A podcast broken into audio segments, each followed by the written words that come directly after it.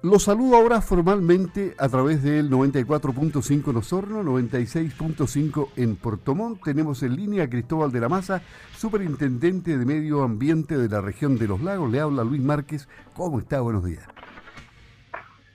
Eh, Luis, ¿cómo está? Muy buenos días. Sí, queremos conversar con usted por la formulación de cargos contra la municipalidad de Ancud por incumplimientos ambientales en el relleno sanitario Puntra El Roble. Superintendente, ¿cuántos cargos enfrenta actualmente el municipio de Ancud y de qué se tratan estos cargos? Eh, bueno, Luis, eh, acá el municipio se enfrenta a tres cargos graves. Y el cargo principal acá es una ilusión al sistema de evaluación de impacto ambiental. Ellos eh, dispusieron de residuos en un sitio sin tener el permiso para hacerlo, eh, pero además incumplieron con medidas cautelares que la superintendencia exigió para controlar los riesgos latentes de contaminación de la actividad de este sitio y eh, más aún eh, incumplieron también con la implementación de medidas operacionales que estaban generando riesgos de daño ambiental en esta zona.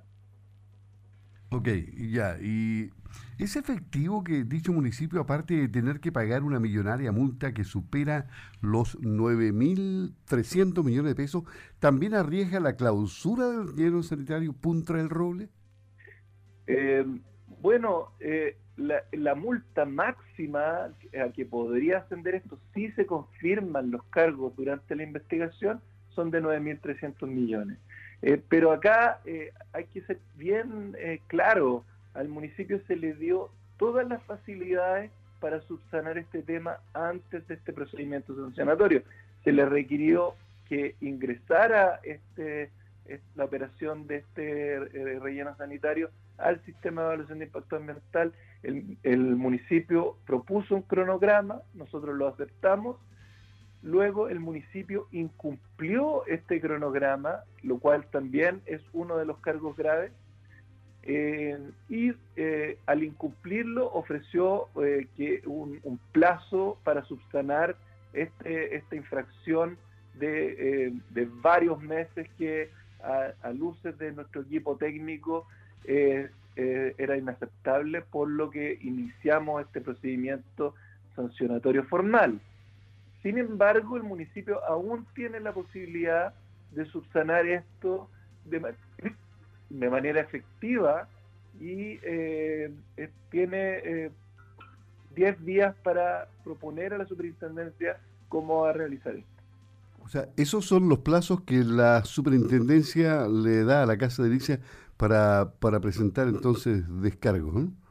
Eh, para presentar un programa de cumplimiento. La ley a todo, a todo, eh, eh, a, todo el sector regulado, cuando está enfrentando una formulación de cargos, le ofrece la posibilidad de presentar medidas para corregir el problema ambiental.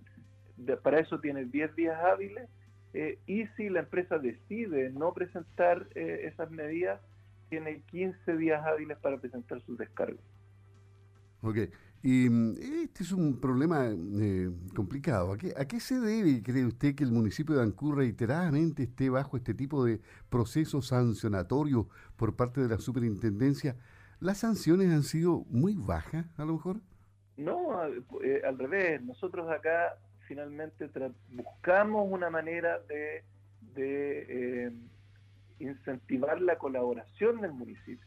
Y por eso dimos toda la facilidad antes de ejercer nuestro rol disuasivo, que es el sancionatorio. Cuando la superintendencia inicia un procedimiento sancionatorio y más tarde cuando se confirman los cargos y eventualmente se ejerce una sanción, ya es eh, lo que se llama de, eh, una situación de última ratio.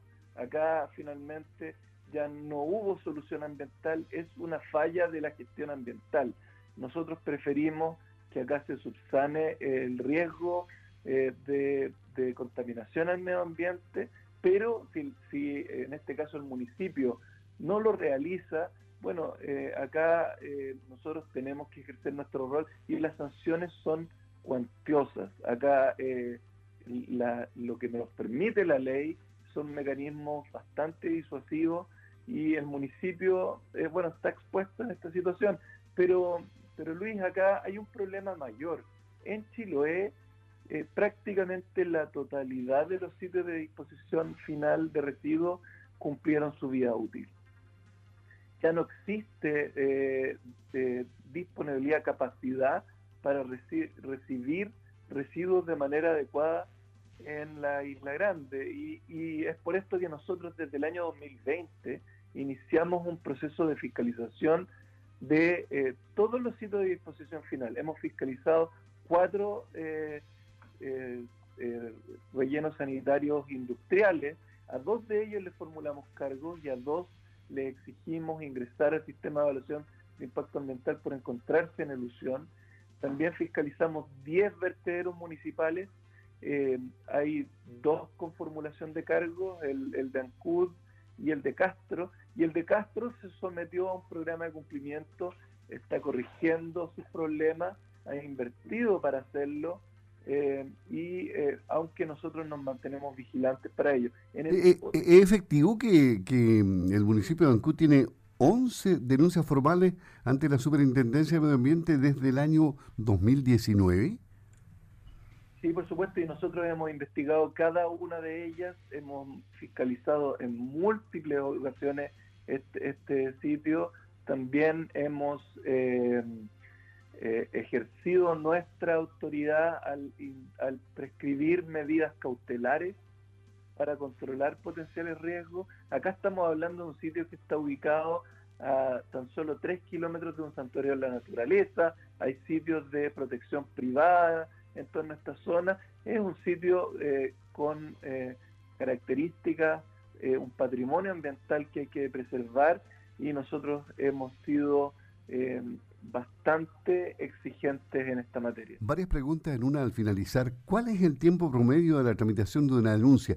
¿Qué cambios han realizado para hacer más expeditos los procesos? Y a propósito de todo esto, no puedo dejar de preguntarle finalmente, ¿cómo recibe usted el informe de Contraloría que constató que el 44% de las denuncias ingresadas a la Superintendencia de Medio Ambiente entre el 2016 y el 2019 no tuvieron ninguna gestión?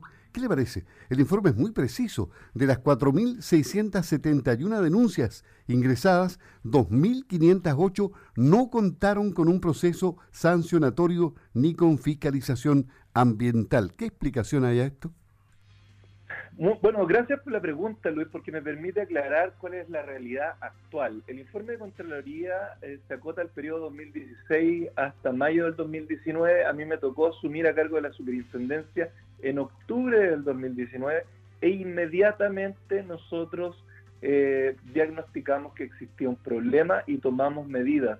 Nosotros estamos implementando un plan de acción desde esa fecha, desde finales del 2019, lo que permitió que el año 2020 fuera el primer año en que las denuncias gestionadas eh, fueron mayores que las pendientes en la historia de la superintendencia. Hemos tomado, digitalizamos completamente nuestro sistema eh, de denuncias, también eh, documentamos y digitalizamos denuncias que estaban en caja en oficinas regionales cuando me tocó asumir el cargo eh, también eh, establecimos un sistema de priorización para que en las denuncias de mayor gravedad siempre sean atendidas de manera oportuna. Eh, pero sin embargo, acá tenemos un desafío mayúsculo.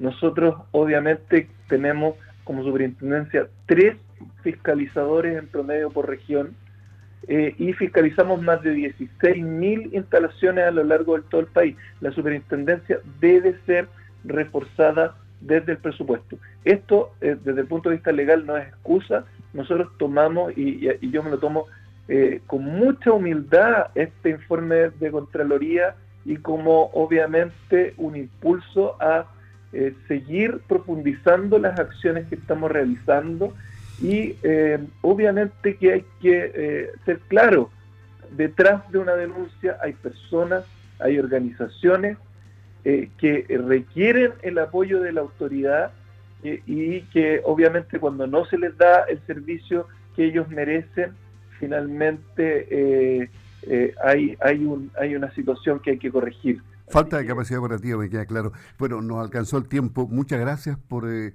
conversar con Radio Sago y con Primera Hora. Le agradecemos mucho. Eh, el, haber estado presente en este programa. Hemos conversado con Cristóbal de la Maza, superintendente de Medio Ambiente. Que tenga un buen día, don Cristóbal. Buenos días.